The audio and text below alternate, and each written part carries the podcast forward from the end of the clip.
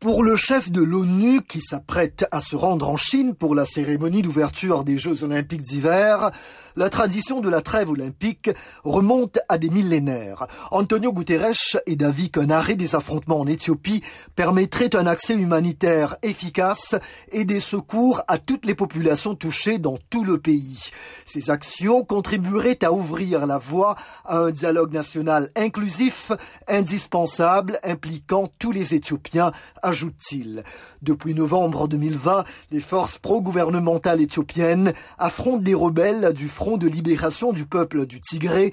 D'après l'ONU, près de 40% de la population dans la région du Tigré, qui compte 6 millions d'habitants, souffre d'une pénurie extrême de nourriture, largement provoquée et entretenue par le conflit.